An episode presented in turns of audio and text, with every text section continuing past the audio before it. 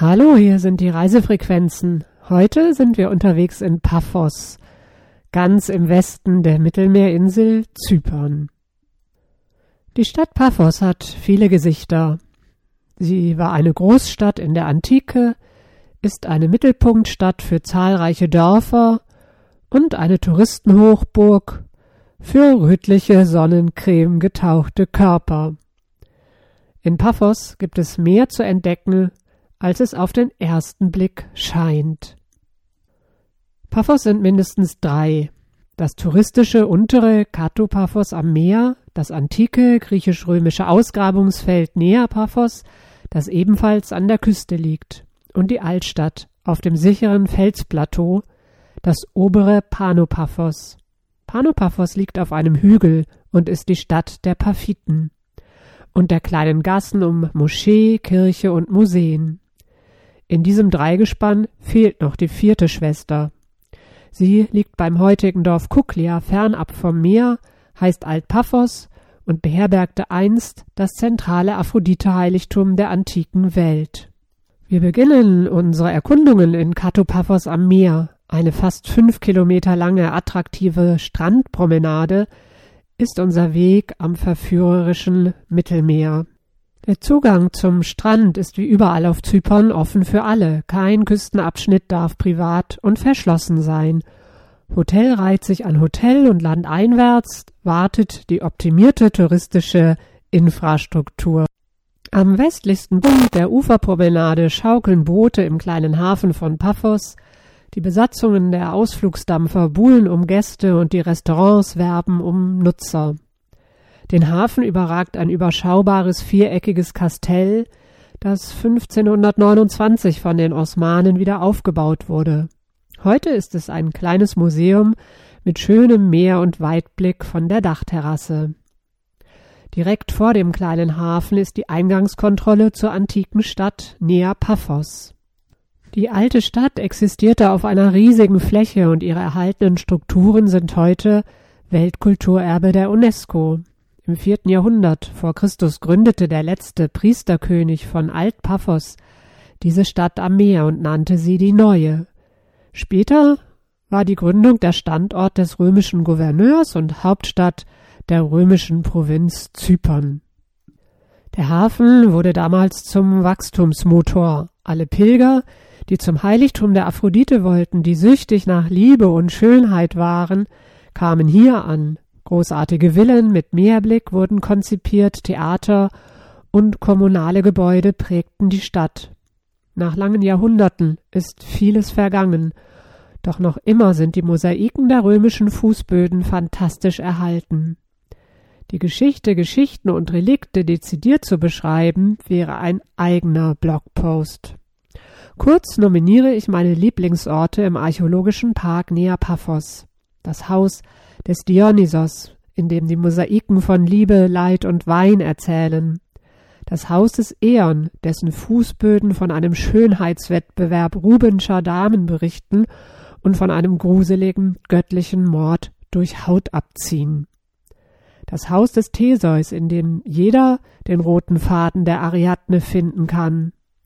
Ein Odeon, ein Asklepion zur Heilung der Kranken, die Agora die Reste einer Burg mit ihren vierzig umgefallenen Säulen. Zwar stehen kaum aufrechte Wände und kein einziges Dach, doch die leuchtenden Steinchen am Boden, auf denen einst die Füße der Römer liefen, sind eine Pracht. Auf einer kleinen Anhöhe steht ein Leuchtturm aus britischer Zeit und strahlt weiß ins Himmelblau. Aus der faszinierenden Antike machen wir uns auf den Weg in die Altstadt, in das obere oder Panopaphos. Die Altstadt von Paphos ist ein Hidden Gem, ein kaum bekanntes kleines Juwel. Wir gehen zu Fuß. Wer die schattenlose Hitze und das stete Bergauf während der nächsten 40 Minuten meiden möchte, nimmt den Bus ab Busbahnhof am Hafen bis zur Station am Markt. Unterwegs gibt es zwei legendäre Komplexe, die Basilika von Chrysopolitissa ist der Name eines weitläufigen Areals, auf dem neben vielen gut erhaltenen eine abgeschlagene und oben gerundete Säule steht. Das war so erzählen Legenden die Säule der Strafe. Das war die Säule, an die der Apostel Paulus gebunden und ausgepeitscht wurde, weil er die pagane Stadt in römischer Zeit vehement christlich missionierte. Die Apostelgeschichte beschreibt seine Reise über Zypern nach Paphos. Der sakrale Komplex ist viel mehr als die Säule. Hier stand die größte frühchristliche Basilika Zyperns. Davor liegt das Grab eines dänischen Königs, der auf einem kriegerischen Kreuzzug eher zufällig hier verstarb. Nebenan ist das alte Hammam, längst ohne Wasser, unter dem Sternengewölbe. Im Mittelalter wurde das Gelände mit der kleinen fränkischen Kirche überbaut, die heute ökumenisch genutzt wird und bei Hochzeitspaaren beliebt ist. Vielleicht sind die Liebenden zuvor an einem knorrigen uralten Baum vorbeigegangen, der direkt am Straßenrand steht, das Heiligtum der Eier Solomonie. Hunderte Taschentücher und Fetzen hängen an den Zweigen und Ästen dieser Terpentinpistazie. Ihre Wurzeln sind tief in einer hellenistischen Grabkammer versenkt. Wir gehen die Treppe hinab ins Dunkel, ganz unten blubbt das Wasser einer Quelle. Der Legende nach suchte in römischer Zeit die Jüdin Solomonie hier Schutz vor ihren Verfolgern. Die Römer jedoch mauerten sie ein. Solomonie starb einen qualvollen Tod. Als sie die Höhle später öffneten, entstieg die Frau überraschend lebendig. Seitdem herrscht der Brauch, Taschentücher an den Baum zu binden und damit um Heilung von allen Leiden zu bitten, insbesondere um einen Aufschwung in schwierigen Liebesdingen. Es ist heiß, der Verkehr auf der Hauptstraße ist laut, es bleibt spannend, Rechter Hand liegt hinter den Katakomben des Fabrikahügels das griechisch-römische Theater. Dann biegen wir links ab und kommen nach oben. Das alte Paphos liegt wie auf einem natürlichen Felsbalkon hoch über der Küste. Die Häuser leuchten in bunten Farben. Diese ruhige Oberstadt mit ihren Gassen und kleinen Plätzen ist unser Ziel. Sie ist für das Europäische Kulturhauptstadtjahr 2017 großzügig restauriert worden und abseits der antiken Ausgrabungen und der Touristenhochburg das faszinierende Gesicht Zyperns. Auf einem kleinen Markt werden Mandarinen und Granatäpfel angeboten, gegenüber steht das alte türkische Bad, inzwischen beherbergt es eine Bar. Dieser Platz ist der Vorplatz der Bühne, die direkt darüber liegt. Vom edel neu gestalteten Podium schweift der Blick grandios zur Küste, die ganze Stadt liegt unter uns. Der Horizont das endlose Meer.